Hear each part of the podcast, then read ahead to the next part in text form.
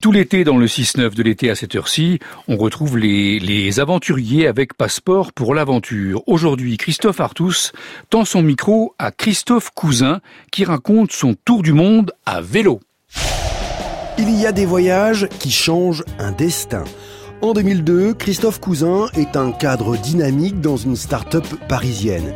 Il décide de faire un break de deux ans dans sa carrière professionnelle pour réaliser un tour du monde à vélo.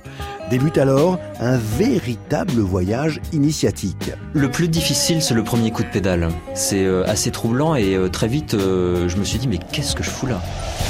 Passeport pour l'aventure. Au milieu de la Beauce, en plein plat avec le vent de face, je commençais à pousser mon vélo. Je me suis dit, mais je suis incapable d'affronter ce pourquoi je suis parti.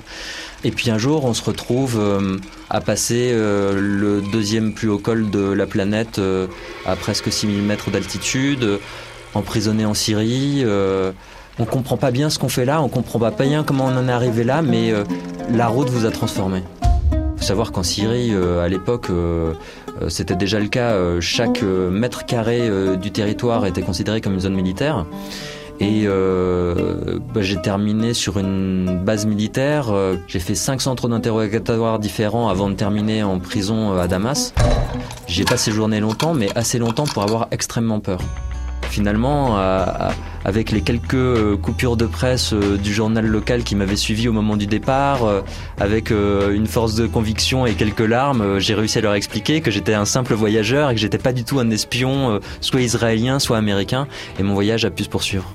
Le quotidien du voyage à vélo, c'est euh, assez simple, c'est pédaler, manger, dormir. Et ça, ça se passe comment? Bah, Le soir, euh, vers 5-6 euh, heures, une heure avant le coucher du soleil, je commençais à repérer des bouts de palettes qui traînaient le long des routes, des morceaux de bois pour penser à mon feu du soir. Et à chaque fois, mon objectif, c'était de trouver un super spot c'est-à-dire me retrouver face à une montagne ou au contraire euh, surplomber une vallée. Euh.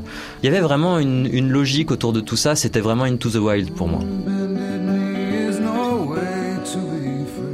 Il m'est arrivé à nombreuses reprises le matin de, me réveiller.